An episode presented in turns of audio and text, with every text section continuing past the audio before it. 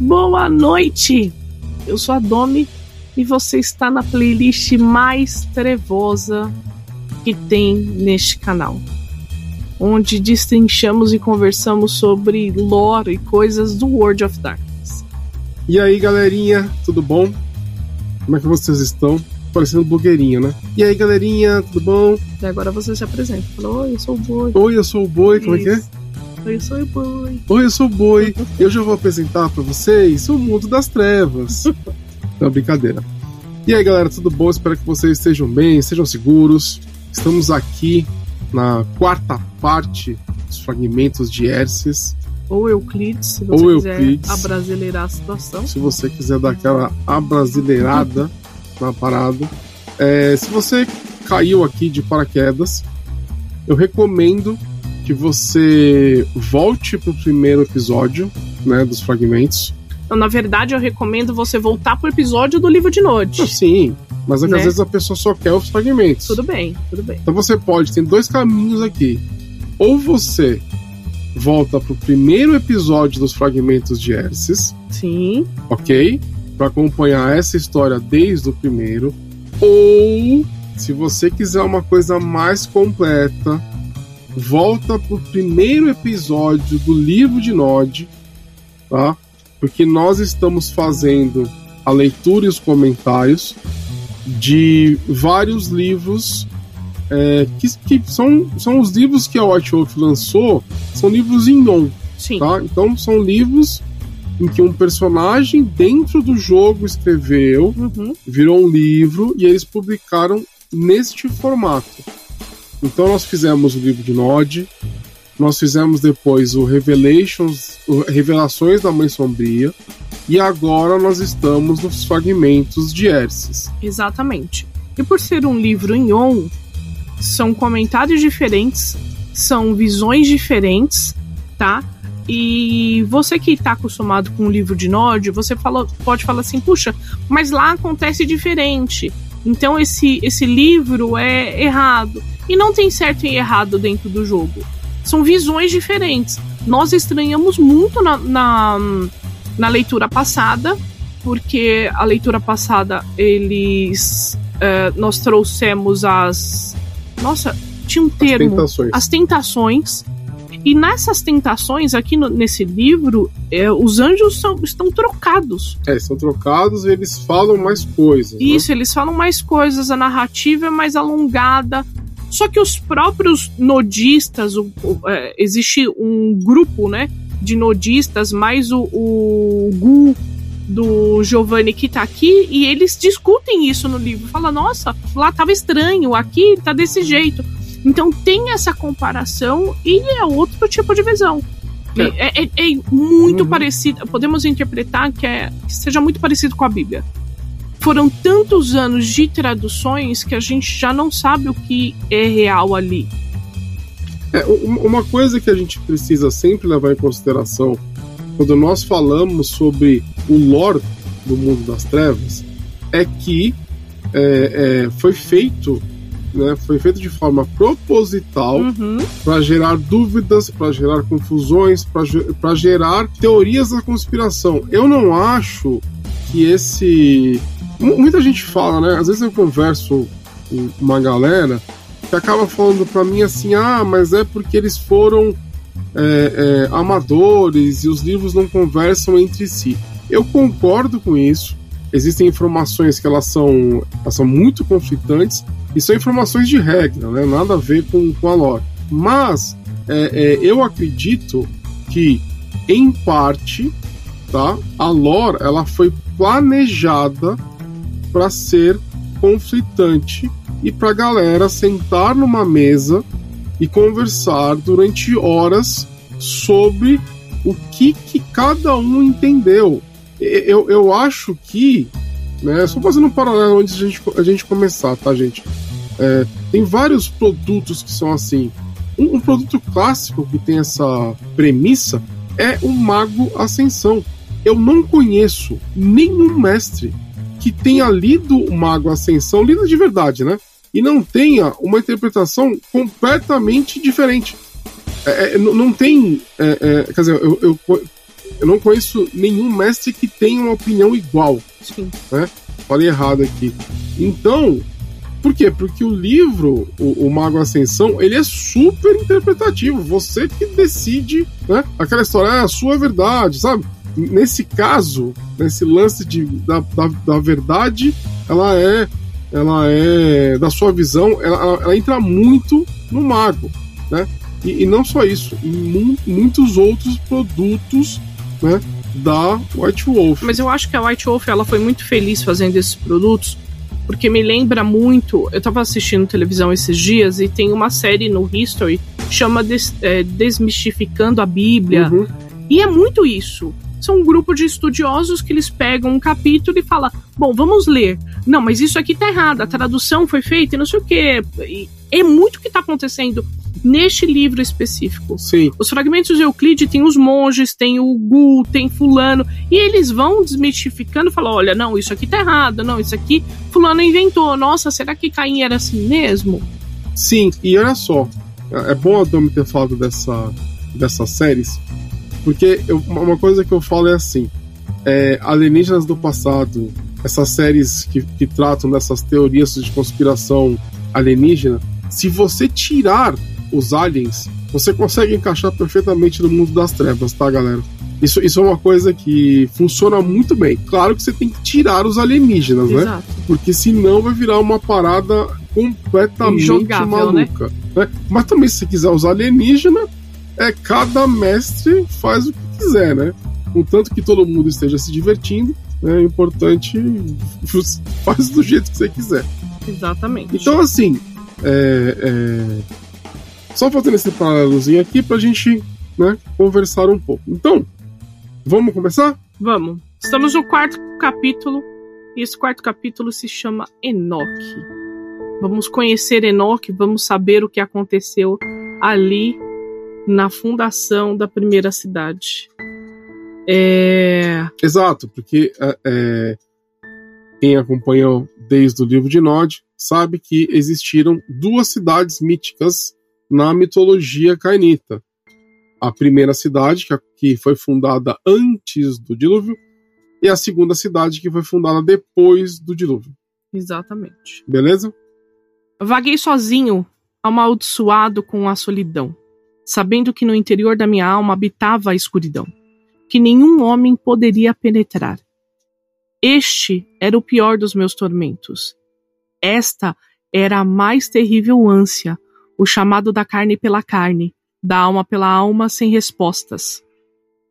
Pior do que os tormentos de Sheol, do que a dor do fardo da mulher e de todas as agonias da terra e dos céus combinados, pois não somente somos feitos de pó, mas também recebemos a vida de Eva, que a obteve de teu amante, e a sua carne é a declaração de Deus, daquele homem que compartilhava sua vida, como um mestre ou servo, amante ou tirano, senhor ou criança.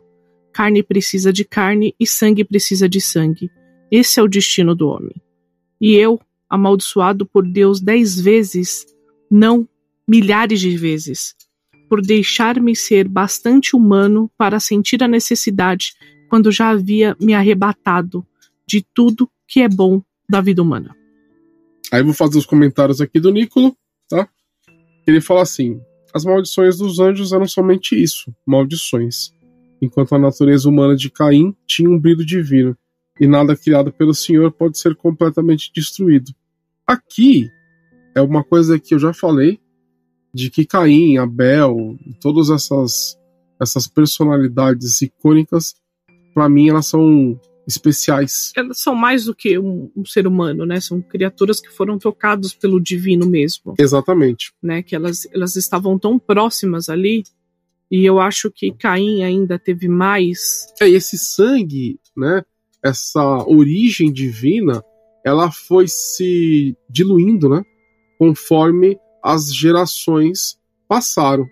Uma coisa interessante que a gente pode notar nessa primeira parte é que Caim ele tá sentindo o fardo das maldições. Sim. Quando ele tá andando sozinho por locais que não, não são locais, né? Eu imagino uma ombra vazia apenas com, com escuridão e, e sabe lá o que o que tinha nesse escuro, mas aí ele está percebendo o que ele fez e o quão pesado isso vai ser para ele.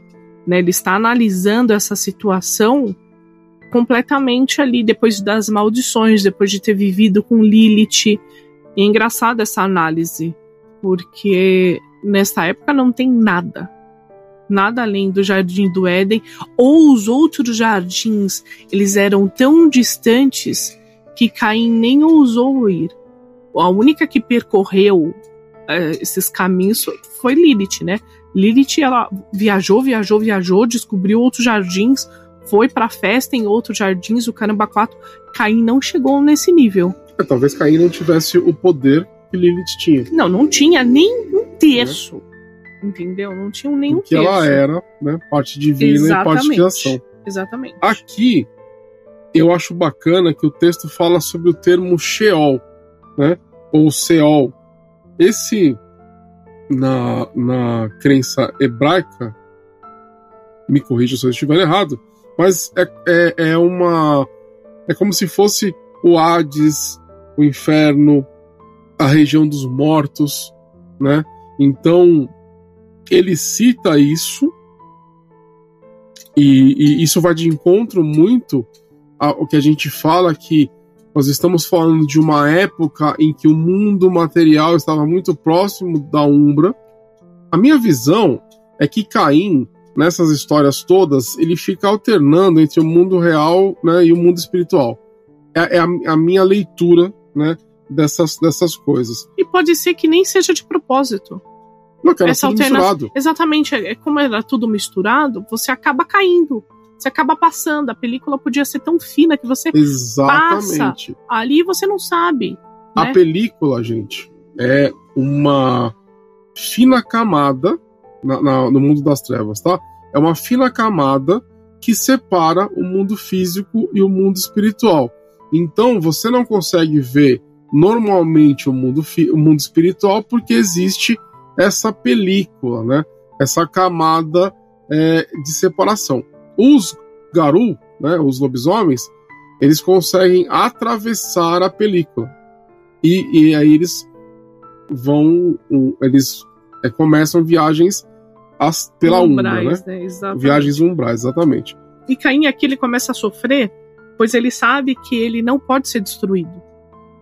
Ele sabe que ali, aquilo, vai ser a sua eternidade. E isso é muito legal e muito importante para você visualizar, para você é, é, é, solidificar o que são essas criaturas, né, esses ícones. Eles não podem ser destruídos. Eles, porque, ele, porque é muito próximo, né? É, essa é a impressão, né? É muito próximo do Criador. Então eles são como se fossem partes maiores dele. Essa é o jeito Ou que ele somente Deus poderia destruir essas criaturas e ele não o fez. É, e, e... e, Caim ainda, além, além disso, Caim foi marcado Exatamente. para que isso não acontecesse. Ele não foi morto pelos Exato. anjos. Exato. Não podemos esquecer que na testa de Caim existe uma marca que quem encostar em Caim vai ser punido por Porque Deus. ele precisa sofrer. Exatamente. Essa é uma das maldições dele, andar eternamente por aí, vagando sozinho. Entendeu? Bom, vamos para outra parte. Enquanto eu amaldiçoava os céus, chegou o dia que a tenda do meu pai foi abençoada com a vida. Eva gerou outro filho, que substituiu os irmãos perdidos. Ele era forte e o chamaram de Sete. Deus queria que o mundo se enchesse com os descendentes de Adão. Por isso concedeu muitos filhos a Sete. E como castigo, ordenaram que os homens colhessem ervas do campo com ferramentas forjadas de luz solar. E fizeram um trono de ouro polido e uma coroa com pedras preciosas. E deram como oferenda a Enosh, o primogênito de Sete. Esperei em meio à escuridão, enquanto se acasalavam um com os outros, enquanto deixavam as tendas de meu pai, com seus rebanhos enchendo os pastos, enquanto mediam toda a terra e buscavam um lugar para construir o seu Éden. E encontraram onde os rios se dividiam. A terra era perfeita e construíram uma cidade. Construíram muros e as torres chegavam aos céus. suas ruas eram pavimentadas com pedras e suas vestes de precioso pó. Aqui é uma parada bem malucona, né? Mas vamos lá. Isso nós não tínhamos noção quando a gente lê o livro de Nod. Exatamente. Porque eu tenho a impressão que o livro de Nod, ele, ele deu uma, uma visão certeira, só que superficial. E um Concordo. pouco, um pouco glamuroso da situação. Como se Caim fosse realmente ali um salvador. Sabe, ele, ele dá essa visão. Aqui nós percebemos que Caim ficou assistindo o crescimento ali, ele ficou de longe. Vocês percebem que quando ele fala eu assisti o nascimento, as pessoas saindo da tenda de meu pai, isso quer dizer que ele vagou, só que ele vagava em círculos. Ele andava, andava, andava, voltava e viu o que estava acontecendo com seus pais. E de repente ele viu sua mãe engravidando. De repente ele viu o nascimento do seu irmão. Daí de repente ele viu seu irmão saindo de lá e tendo outros filhos, com sabe Deus quem, porque a, a mulher de Sete não apareceu aqui. Mas provavelmente era outra filha de Eva. É, mas. Não podemos esquecer que nessa época, e na Bíblia também, o incesto não era um crime. Né? Eles usavam isso para se multiplicar. Esse era o objetivo. Encher o mundo de gente. Entendeu? E ele até caiu. Você está falando que Sete ficou com Eva, é isso? Não, eu estou falando que Sete deve ter ficado com uma irmã. Porque ele não achou alguém do nada. Sim, claro. Entendeu? Não brotou nenhuma vida ali. Pô, nós já vimos isso em Lilith. Lilith andou pra caralho e ela só viu a galera nos seus jardins. Então não pode ter brotado, tipo, uma Joaninha ali. Lembrando que esse Entendeu? sete que a gente tá falando aqui não é o, o, o, o sete egípcio, não. Exatamente. O, o, Estamos falando do filho de Adão setitas, e Eva. Né? É o filho de Adão e Eva, que é irmão de Caim e irmão né, por consequência, irmão de Abel. Exatamente. Né? Enquanto a galera tava furnicando ali nas tendas, o Caim ficou assistindo isso. Exatamente. E o que a gente está comentando aqui é porque não existem, né? E nenhum desses relatos falam sobre é, é, uma, uma esposa de Sete, né? Não, não, se fala nesse assunto, não, não, a gente não toca nesse assunto. Nem mesmo na Bíblia, né? Nem mesmo aqui, certo? É, mas é aquela coisa, né? Que o Madame falou, eles tinham a missão né, divina de é, é, popular o mundo. Então, né? A gente deduz que Sete pegou a irmã. É isso. É sobre isso. É sobre isso. Porque era o que Deus queria. Deus queria que a população crescesse e que tomasse conta de, da, do. Deixa, do deixa eu tentar colocar outra, outra, outro ponto aqui, né? Para a gente não ter só a tese do incesto como real. Nós temos outros jardins que representam outras nações, né, nesses tempos bíblicos que eles falam aqui. Então nós temos as nações, os jardins dos deuses egípcios, as nações dos deuses, sei lá, da Babilônia, de outros lugares. Talvez sete, se você se incomodar com esse lance da tese do incesto. Mas isso estava na Bíblia, não tem como se incomodar. Eu tô tentando colocar outra tese, né? Ah, tá. Você tá inventando uma fanfic. É uma fanfic baseada. Aliás, tudo isso aqui é uma fanfic, né? Mas assim, é uma fanfic baseada, né? Na lore. Eu tô tentando encaixar essa nova teoria dentro do que a gente viu Só em outros livros. Ó, o Nicolo, ele fala aqui Muitos estudiosos assumem que uma filha sem nome é o que gerou a descendência de Sete. Essa filha sem nome será de Eva? Será que nasceu uma menina e não deram um nome? Tudo bem, eu, tô, eu estou tentando encontrar daí, outra visão. Daí o outro comentarista ele fala: Isso é muito perspicaz e lembra ao leitor que a raça humana foi gerada com atos que não seriam tolerados nos dias de hoje. Sim, vários, vários e vários atos que hoje em dia seriam inaceitáveis. Né? Exatamente. Enfim, eu coloco aqui que também existe a possibilidade de Seth ter gerado outro, né, ter conseguido uma companheira desses outros povos, desses outros jardins que nós vimos no livro Revelações da Mãe Sombria, né? E aí nós temos duas teorias. Eu consegui, sei lá, tô tentando, né? é, é, destrinchar um pouco mais isso daí, né? Eu não sei se vocês assistiram Eternos, só que essa existe uma parte aqui, ó, principalmente você a vai, sua. Você vai meter o spoiler de um filme da Marvel. Não, mas daí isso tá no trailer, né? Tá no trailer, Não, se é spoiler. O trailer tudo bem, Tá senão, bom? senão Não, tá a galera trailer, vai tá fazer fila aqui na porta, entendeu? Isso tá no trailer. Fizeram, us- usaram ferramentas forjadas com luz solar e fizeram um trono de ouro polido. Então quer dizer que essa essa civilização ela teve uma ajuda, porque sozinhos eles não iam conseguir fazer um negócio desse. Isso me lembra aquela cena da menina entregando uma ferramenta. Sabe, no trailer ela entrega um uma ferramenta, uma faca pro menino. Então podemos dizer que essa primeira cidade, essa primeira civilização, ela foi ajudada, né, a construir essas coisas, porque eles não teriam a noção. Mas eu De como fazer mas isso. eu posso falar uma coisa que é, é- é- quando você estuda a história antiga, né, os mitos de criação de várias civilizações da Terra, eu acho que 99% delas é, vão ter é, é, é, presentes, conhecimentos ensinados pelos deuses ou por entidades de fora. Os Aí tá romanos rolando um Não. alienígenas do passado, né? não, não é alienígenas do passado, são os deuses.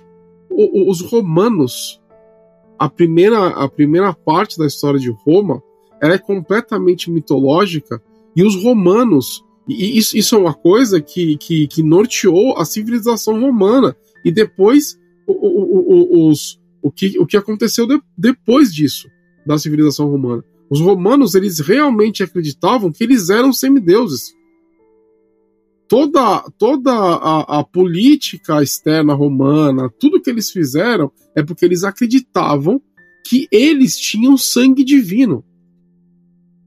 Então, assim, é, é, a- as, as civilizações humanas, elas sempre representam, representaram, né, a ligação, o- o- os primórdios delas com essa ligação divina. Isso que está escrito aqui no Fragmentos é a, a versão cainita disso, né? Sim, pode ser.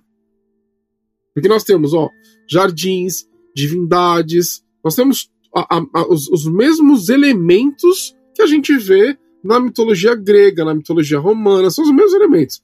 Existem seres superpoderosos, existem divindades, e de repente alguém ali que era um mortal comum recebe um presente e cria uma civilização. Sim. Continuando. E o terceiro filho de Adão, que foi o primogênito de Deus, pois era, por seu direito divino, o posto para governar a todos. Não sou digno, disse ele, pois ele era humilde, tal como ensina o Senhor. Novamente lhe ofereceram incensos, perfumes, música, tentando persuadi-lo. Não sou digno, disse, pois ele sabia que o poder pode corromper a alma. Novamente lhe ofereceram, dizendo que ninguém mais poderia guiá-los. E ele respondeu: Não sou digno. Mas este é o vosso desejo? Pois isso eu farei uma vigília durante seis noites no bosque, e buscarei o conselho de Deus. E se for sua vontade, eu o governarei. Deixarei que ele me mostre o sinal, e ao sétimo dia serei vosso rei. Se não for assim, voltarei à cidade e escolherei alguém que seja digno, e esse trono será seu por direito. E assim se fará a vontade de Deus. Após jejuar e purificar-se e fazer os outros preparativos, Enoche partiu ao bosque, esperando poder ouvir a, a palavra de Deus. Eu já havia deixado de esperar e falei com ele antes que o fizesse. Com o poder da noite, enviei visões escuras, gravei em sua alma minhas verdades para que não pudesse negá-las. Então lhe disse: Tu, filho favorito de Deus, agora me pertence, és o bálsamo para minha solidão. Geraram-te com o sangue, e com o sangue sou eu que te clamo agora. Deixa que tuas veias se esvaziem da vida que Deus lhe deu, e em seu lugar substitua pelo poder que Deus pôs em mim. Deixe que tua alma se esvazie e que perca toda a falsa humildade, para que assim teu espírito se preencha com a força da noite. Que tua calma, que tua carne renegue o teu pai terreno, pois agora tu és meu, em corpo, sangue e espírito, e nada poderá afastar-te de mim. Eu chamei de Enoque, e na sétima noite regressei com ele para a cidade. Ele pôs a coroa em minha cabeça e pediu incenso e música em homenagem a mim, e disse para a cidade que me tornaria o rei e que ninguém falasse contra mim. É, eu, eu tenho, eu tenho um, um grave problema com esse trecho. Quando você lê, você não sabe se está falando de Sete ou de Enoque. Enoche, né? Que depois ele batiza como, como Enoque. É, nós tivemos uma grave dúvida, porque ele começa, né? O trecho. O terceiro filho de Adão, que foi o primogênito, o terceiro filho de Adão é Sete. Exatamente. E daí, de, de, do nada, pularam para Enoque. Não, e, e assim, a impressão que eu tenho quando eu leio é que é, é, Sete foi rebatizado por Caim como Enoch, Enoch né? E, e eu não gosto disso. Eu não entendo, na verdade, né? É assim, para mim, Sete é Sete, Enoch é Enoch, mesmo porque é, é, Enoch é filho de Sete, né? Isso aí a gente já sabe. Uhum. Então, assim, eu, eu acredito que, que foi é, é algum tipo de erro né, na hora da, da, da narrativa construída aqui, tá? Senão pode ficar confuso e a galera entender que Sete é Enoch, isso daqui. É, fique pra... tranquilo, nós também estamos confusos. É, não, isso, isso, aqui, pra, isso aqui pra mim é um absurdo. Né? E no final da, desse, desse texto, a, a, descrição que Caim fala, né? É, é, é, a descrição do abraço, né? Então, Sim. ah, esvazio, poder da noite. É o que acontece, né? É o que acontece quando você é abraçado. E você percebe que Caim, ele ficou observando Enoque, a humildade de Enoque, o que Enoque foi ensinado, ele estava lá esperando a palavra de Deus. Caim falou: opa, você não vai receber nada, toma aqui, eu sou seu Deus agora. É, e, mas assim, uma, uma coisa eu falo para vocês, tá? No livro, é, é, é, está escrito isso, tá? Que o lance de Sete, porque Sete era o rei dos humanos, né? Ele foi o primeiro, então assim, ele foi coroado e não sei o que, não sei o que lá. E aí Caim ficou observando ele e, e transformou. Eu, sei lá, tá, é bem confuso esse trecho, sabe? Então assim, é, para mim não é assim que funciona. Né? Então, então é, no final o que que Caim faz? Aqui, inclusive, tem a descrição que ele usa algum tipo de poder para convencer, né? Isso aqui é a dominação, né? Para convencer Enoque a ceder, a servi-lo, né? A se tornar um, um, um, um, o filho de Caim. E aí, no final, é, existe uma. Aqui tem uma cerimônia de coroação. Né? E, que foi feita a Caim. Que foi feita a Caim. Primeiro, a gente, mas a gente viu aqui nesse, nesse texto, tá? Que primeiro foi coroado Enoque. Não, ele, a humanidade queria coronar, coroar Enoque. Enoque falou que não era digno, que não queria, e não sei o que. Daí, de tanto a galera insistir, Enoque falou: Vou pro bosque, lá ficarei seis noites, escutarei a palavra de Deus, e se for de vontade de Deus, eu aceito. E Mas se não for, eu escolherei outra pessoa. Justamente, mas é aqui, é nesse, nesse, nesses dois pontos que o texto se confunde. E assim, e não é porque o, o, o não foi um erro de tradução, né? Porque eu conferi, eu conferi isso daqui em várias versões. Mas no, em primeiro chama Enoche primogênito de Sete, né? E depois chama essa figura de o terceiro filho de Adão, que foi primogênito de Deus. Sim. Né? Então existe essa confusão. É, se ela foi proposital pelos autores eu achei uma merda, porque esse tipo de coisa, é, sei lá, para mim não funciona, né? Eu acho que aí já é extrapolar, né? Que confunde muito mais do que isso. E, e sim, é, o que eu tô falando, quando eu falo da primeira coroação, é que houve uma tentativa. Na cabeça, sim. na cabeça daqueles humanos ali que viviam naquela época, Enoque deveria ser coroado rei. Exatamente. Beleza? Ele não quis, pois ele, ele é o que Deus quer, né? Ele quer que você seja humilde, Isso. submisso. Enoque sabia que o poder corrompia, pois provavelmente sua mãe ou seu pai contou histórias sobre Lilith, sobre seus irmãos, provavelmente. Exatamente. Então né? ele, ele, ele, se recusa a ser rei. Sim. E aí Caim se aproveita disso para ser coroado por Enoque. Exatamente. É uma visão é, interessante, porque no livro de Nod não rola isso, né? Só rola que Sete o recebeu de braços abertos. E é Enoque. Exatamente, que Enoque recebeu de braços Acho que nem abertos. aparece sete. Eu acho que aparece sim. Muito. Eu acho que aparece Sete. Não, muito, muito. Não, muito não, não aparece, mas é- No livro de Nod, ele fala sobre os filhos de Sete. sim, então teve essa recepção, porque eles ficaram maravilhados. E aqui nós percebemos que teve uma grande influência. Não foi assim, cheguei, a galera gostou de mim, não. Ele forçou. Ele forçou Isso. Enoque a o coroar como é, rei Exato. E nós, da cidade, né? nós percebemos também a descrição do primeiro abraço. Que daí nós podemos falar que Sete foi o primeiro vampiro. Não, Sete não, pelo amor de Deus. Sete não, desculpa. Enoque. Enoque. Enoque foi o primeiro vampiro. Não, foi o primeiro vampiro abraçado. É porque eu não considero Caim 100% vampiro. Ele é mais do que isso. Você entendeu? Ele é uma Não, criatura concordo, trocada, eu divina. Então. No primeiro abraço, realmente daí gera a linhagem assim, dos amaldiçoados. Se a gente tirar Caim como sendo a primeira geração, Uhum. não dá. Porque como Caim abraçou, então ele é o primeiro Concordo vampiro. com você. Você entendeu? Se, se, se ele não tivesse abraçado, se ele tivesse, sei lá, é, dado um, um- um raio de energia, tipo, mística no, em Enoque virado vampiro, aí a gente poderia tirar. Mas Caim tá aqui descrito que ele abraçou realmente. exatamente. Vamos continuar então. E temeram-me, pois lhe mostrei o poder. Ah, só, só fazendo, só fazendo uma, uma, uma pausa aqui. É engraçado, né? É curioso que Caim pede pra Enoque falar pros outros não falarem, tipo, eles não falarem mal dele. Né? É, é algo coroado assim, ó. Você é o rei, mas assim, ninguém fala mal dele, hein? A É autoconfiança de Caim não era boa, É né? meio, é a meio, é autoestima meio merda, dele né? não é boa. Eu achei meio merda. Vai lá, Bate... continua. Vamos lá? Eu já ia falar bate pau. Vou continuar. Para. bravo. Vocês estão percebendo, né, gente, que o episódio de hoje ele tá difícil. Entendeu? Ele tá difícil porque são várias mentes aqui e essa loucura da primeira cidade é uma coisa que sempre deixa dúvidas. Olha, eu vou dizer uma coisa. Um dia eu vou mestrar na primeira cidade. Nossa, boa Não, sorte. nem na segunda, na primeira.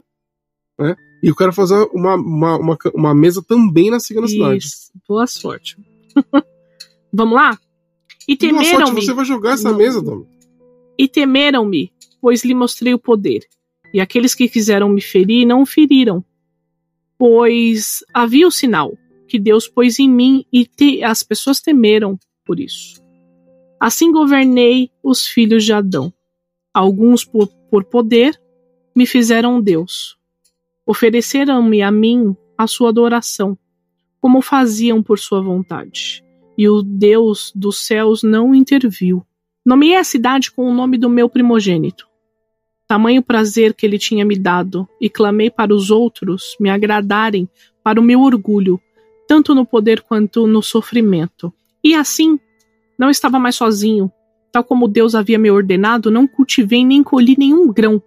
Como Deus decretara, não domei as bestas para alimentar de tua carne. Suas palavras havia me negado, eu a obedeci alimentei-me daqueles que ele mais amava, o sangue dos filhos de meu irmão, pois tão certo quanto o sangue é vida, e mesmo sendo duas vezes maldito, quem o bebe será fortalecido. Aqui, essa parte é muito forte, né? Porque além de, de querer ser um Deus acima de tudo, porque o que me parece é que Caim está competindo com Deus além de competir, ele está falando: olha, tudo que você me falou, tudo que você fez, eu não vou fazer. E vou esfregar na sua cara que eu não, que eu não vou fazer. Ah, é para cultivar, é para colher grão? Foda-se, eu não vou fazer isso. Olha, tá vendo os seus netos, seus bisnetos, a, a linhagem de Adão? Vou me alimentar dela. Vou beber o sangue delas. Tudo que é mais sagrado para você. E Caim mostrou que ia fazer isso. É, eu posso fazer uma análise aqui dessa história? Ah, só um detalhe. E Caim fala, e Deus não interviu. Porque nessa época nós já tínhamos o livre-arbítrio. Mesmo você tendo escolhas ruins ou escolhas boas, Deus não poderia fazer nada ali. As pessoas escolheram, por mais que é, foi meio forçado ou com medo, as pessoas escolheram adorar Caim. É, esse negócio do livre-arbítrio foi um, é, uma, é uma, uma licença poética sua, né? Porque Caim não, não é minha. fez o que quis e Não é minha, tudo, né? porque Nicolo até fala: este é o fruto da árvore e o livre-arbítrio também é a liberdade de escolhas ruins. Ei, mas Caim não teve essa liberdade, né?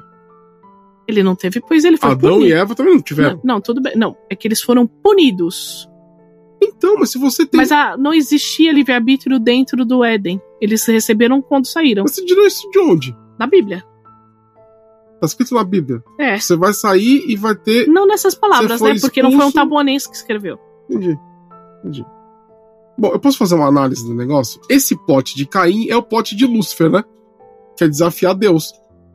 Que aqui na descrição do mundo das trevas não não não é a mesma, né? É que eu não, não levo pro lado do desafio. Mas Você eu levo, eu levo pro lado de. ah, Competição. Mas quem compete com Deus não é o diabo?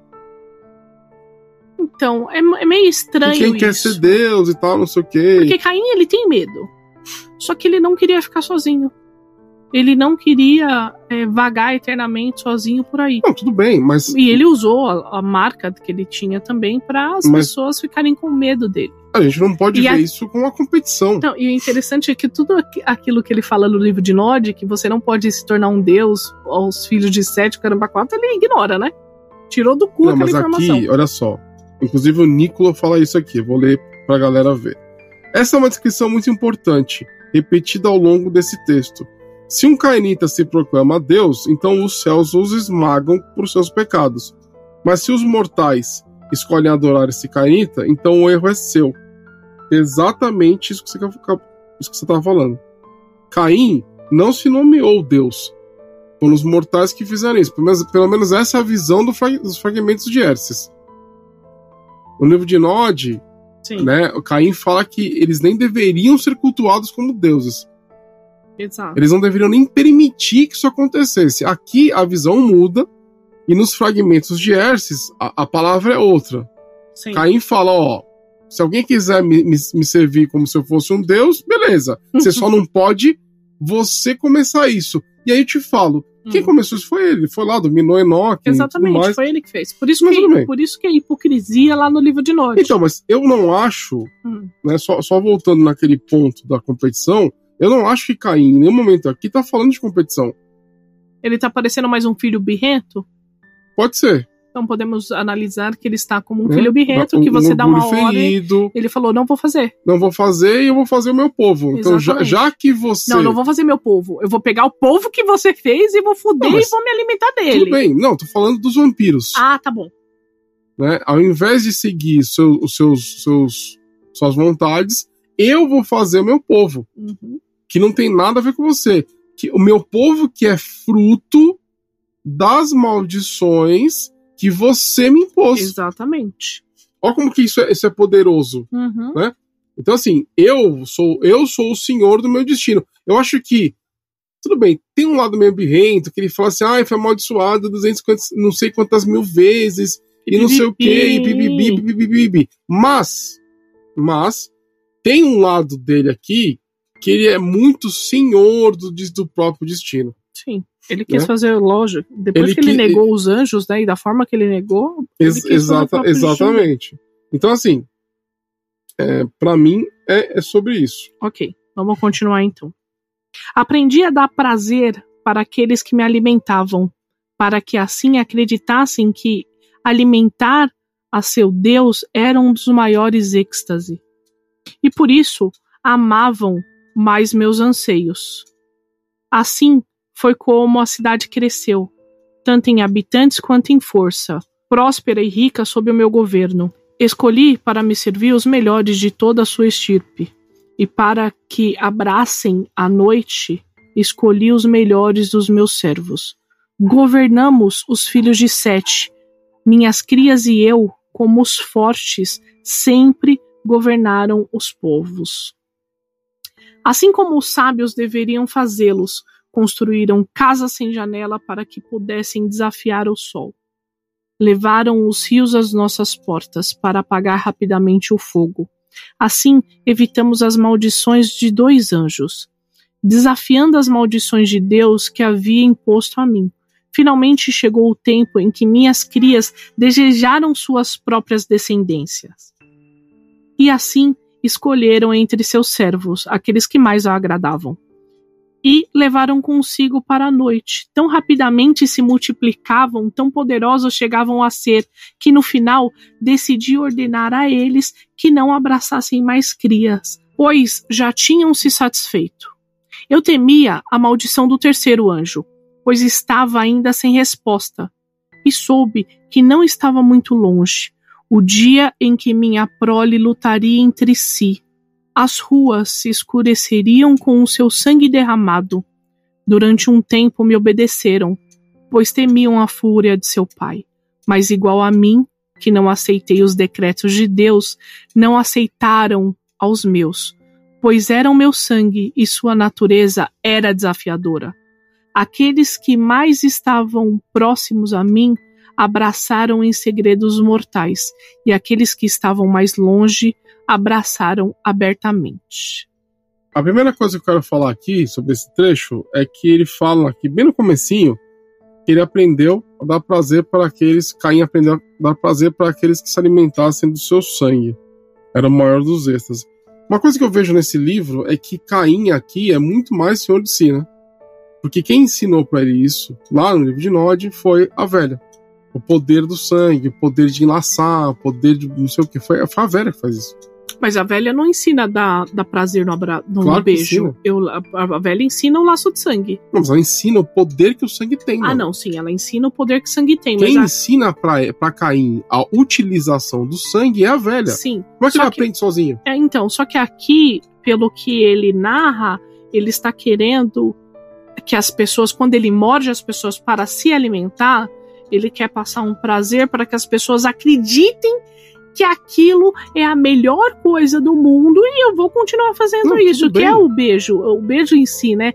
É, é a coisa mais maravilhosa Mas ele você não tem fazer. controle sobre isso. Sim. Esse é o poder do sangue de, um, de qualquer vampiro. Não foi Caim que aprendeu a fazer isso. Quem ensina, classe, tradicionalmente, né? Quem ensina o poder do sangue cainita é a velha para ele. Então ele, ele de repente, ele, o sangue dele não dava prazer. Aí de repente ele, Ele apre- desenvolveu uma técnica, ele né? desenvolveu uma técnica para dar prazer pelo sangue. E logo todos os, os abraços são gostosos, É, tirando quem tem Exato, um defeito, E né? que quem. 2020. Vampirinho Boqueta, 13 terceira geração. Com quem que essa pessoa aprendeu? Em nenhum livro, né? Nenhum deles, você tem uma técnica, né? Pra, pra fazer isso acontecer. Então, assim, isso eu achei viagem. De Uhum. verdade, né? Bom, é aqui ele, ele começa a falar é, é, que ele e os filhos de Sete governaram, ele e as crias, né? Governaram os filhos de Sete, né? E aí as coisas começaram a crescer. Lembrando que Caim teve três filhos: Enoque, Zilá e Erade. Era- Irade. Irade. Caim teve esses três filhos. Ok? O primogênito dele, Enoque, como foi narrado aqui, nós temos a história de Zilá no livro de Nod. Irade foi esquecido pelo tempo. É sobre isso. Entendeu? É sobre isso.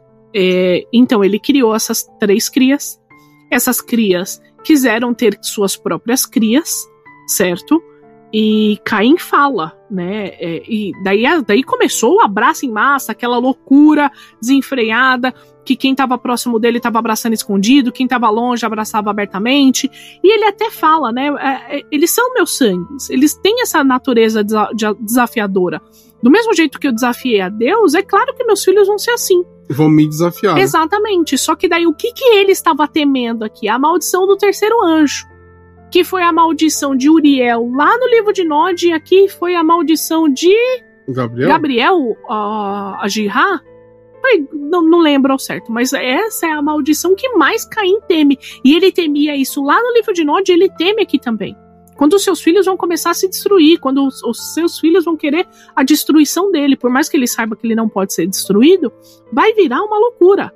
Entendeu? É, é Pode Gabriel, virar uma né, guerra. Ele, ele, fala de que é o destruidor de Sodoma. E daí. Aqui é Gabriel. Exato. Então, e daqui. E eles, eles falam, né? Que os seus filhos, eles são fortes. Eles começaram a se multiplicar e eram poderosos. Ele começa a temer essa destruição, essa guerra que pode vir por causa de uma maldição. Porque, ah, beleza. Puta, tem a maldição do sol, tampa a janela. Tem a maldição não sei o quê. Não, ah, não, não tinha janela. É, exato. Tu faz uma casa sem janela. Ótimo, estamos protegidos do sol. Ah, temos a galera para se alimentar. Tá tudo bem. Ah, ah, vai ter fogo? Puxa, traz um rio aqui. Se, se acontecer um fogo, joga uma água. Acabou. Ótimo. Dois anjos a menos. Só que um, como que você vai parar a maldição mais importante, a coisa que mais movimenta o cenário, que é a Jirá? Eu gosto. Eu concordo com tudo que você falou. Né? Eu gosto de imaginar, quando eu li essas coisas, eu gosto de imaginar como que seria eu é, como seria a minha descrição narrando, narrando na primeira cidade, né? Então as casas são na verdade blocos de pedras sem, sem janela, né? Alguns córregos desviados por uma por uma arquitetura, né? Por construtores primitivos, Exato. Né? Imagina que legal. Lindo. E uma coisa que nós não podemos esquecer quando a gente fala de Ra é que muita gente reclama quem não, que não gosta ou quem assiste uma mesa de, de vampiro, ai, é muita política, ai, é muita punhetação, ai, que não sei o quê. Gente, isso é uma maldição. O jogo é beirado nisso. Do mesmo jeito que um vampiro ele não pode sair no sol, do mesmo jeito que um vampiro não pode ficar pulando a fogueira de São João, do mesmo jeito que existem coisas que ele não pode fazer, a Jihá ela é uma maldição todo vampiro está fadado a isso, a querer a destruição do seu mestre, do seu senhor, daquele que está do lado dele, daquele que está acima dele. E essa é a política. Não, mas eu, eu... Entendeu? Por mais que você possa ir contra isso, como o Hakim foi. Hakim, ele foi um dos, dos é, terceiro, do neto de Caim, que ele foi contra Jihá. Ele falou: Eu não quero que isso aconteça. E lá, essa lore a gente vai trazer para vocês. Também, né? ele, mas ele conseguiu ele não fazer. Ele ficou aborrecido quando ele viu as crias dele no Alamute discutindo por uma idiotice. Entendeu? Mas isso é história para outro dia. Exatamente, né? Porque aí tem que dar todo o contexto do negócio.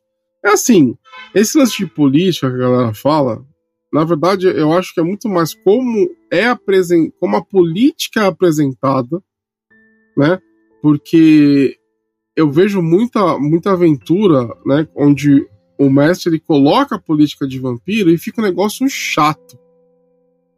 Ah, você tem que saber colocar isso realmente. Né? né? Porque. Não pode sempre ter uma festa no Elísio onde tem um traidor e não sei o quê. E fica, e fica aquela coisa maçante em que você não tem ação, que você não tem nada acontecendo, a não ser um bando de NPCs conversando. Mas quando você sabe a essência disso, você consegue trabalhar melhor. Sabendo que a essência do vampiro é assim, sabendo que existe um porquê, talvez você consiga melhorar a sua crônica assim.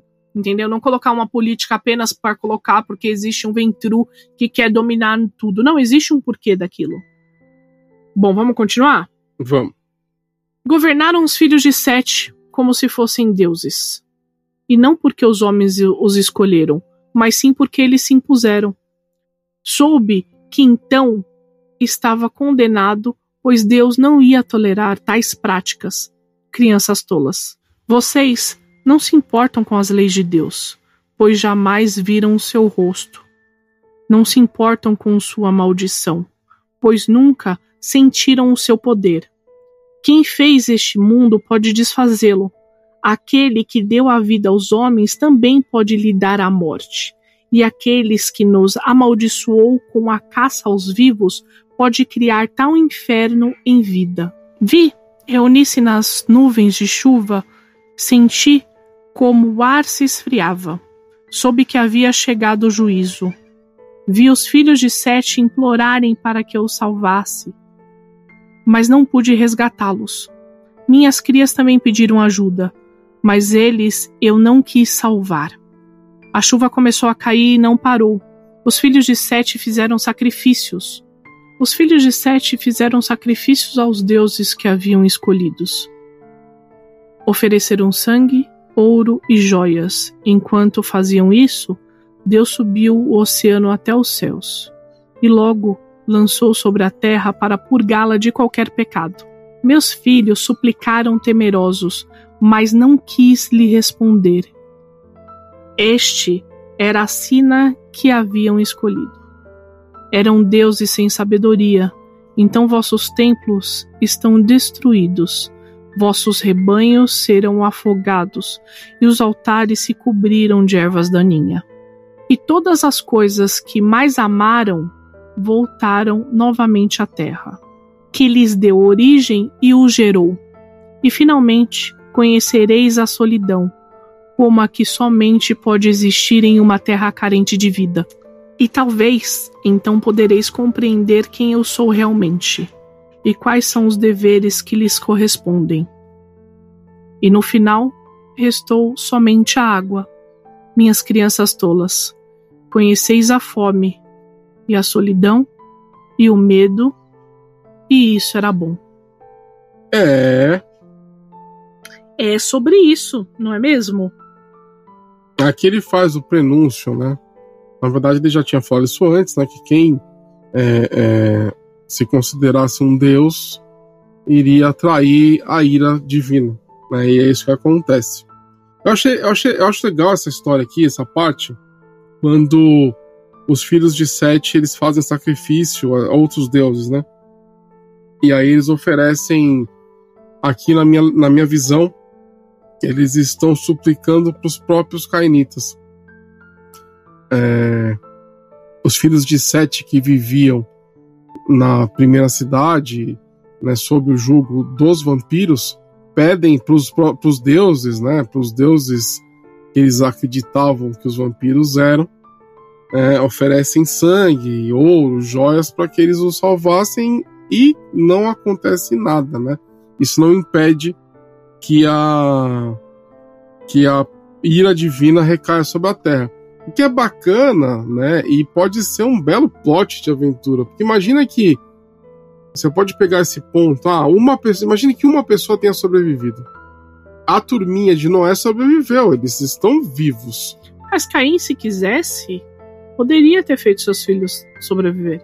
Se ele ensinasse todo mundo a dormir na terra como ele, quem, não, quem não sobreviveu seus netos, né? São os, os filhos de Sete, dona. E, não, mas os seus netos também. Não. Ele, ele até fala: os meus filhos suplicaram. As minhas crianças pediram, suplicaram a minha ajuda. E eu não ajudei, eu não, não salvei. As crianças de Caim são a segunda geração Exato. e a terceira. Isso. São os antediluvianos. Exatamente, mas deve ter morrido muito vampiro. Muito vampiro. Porque, pela descrição de Caim, ele fez seus filhos, seus filhos fizeram um neto e de repente começou um abraço em massa. Não, mas isso se você considerar que a quarta a quarta geração surgiu antes do dilúvio, o que não é, o que não é, pelo menos não é canônico. Não, não, não, mas eu acredito que teve vampiro sim e eles morreram no, no caminho. E daí eles refizeram tudo na segunda cidade. É, é, é uma. É, é uma eu, eu, gosto também dessa forma de ver, não acho, não acho Porque ruim. Porque ele, ele fala: meus filhos abraçaram em segredo perto a mim e distante abraçaram. Então, assim, a galera realmente viajou. Não, mas a galera eu... saiu dali. Então pode ter, puxa, um faz um, faz um, faz um, e rolou um caos. Não, mas o que eu tô falando é do termo antediluviano. Ah, tá bom. Né? Falando, tá bom. Você tá assumindo Isso. que a quarta geração também é antediluviana. Eu estou assumindo que pode ter sido, sim, uma geração aí que foi que levada eu, por água. O que eu não acho um problema a, a única questão de você ter essa teoria é que você precisa é, colocar nessa água alguma espécie de poder divino para destruir os vampiros. Porque não, o vampiro não morre com água. Não foi uma água normal, né? Não, concordo. Foram as águas de. De março. Não, Jota. Foram as águas do Éden, né? Não, eu concordo. Não, águas não... que Jeová lançou, então. Eu é... não tenho problema de acreditar num dilúvio carregado com Prime. Exato. E que aí vai desfazer, destruir um monte de vampiro. Hum, exatamente. E aí os que sobraram. Isso daqui não é canônico, tá, gente? A gente tá. Fanfic nossa. A gente tá fazendo uma fanfic, né? É uma teoria que pode funcionar aí para quem que tá, tá ouvindo. E é... uma coisa interessante é que essa passagem ela é muito parecida com o que acontece no livro de Nod mesmo, né? Aí ele sente algo errado e ele pica a mula e se esconde. Não, tudo bem. Mas a gente. Calma. V vamos falar sobre o, o, a teoria que você lançou aqui. Ah, cê, tá bom. Entendeu? Isso quer dizer. Pode dizer que assim, ah, as águas estão carregadas com alguma coisa e uma galera foi destruída. E aí, os clãs que sobreviveram são os 13 clãs. Exato. Que foram os que conseguiram, de alguma forma, sobreviver. São 13 clãs, Domi. Porque tem clã mais aí. Mesmo. É, Tremer. Tremer primeiro, que não é clã. Exato, então. Né? Os Tremer, eles se tornam o com sangue poderoso porque eles já berrizam o Salubre, que é um dos 13 clãs uhum. originais.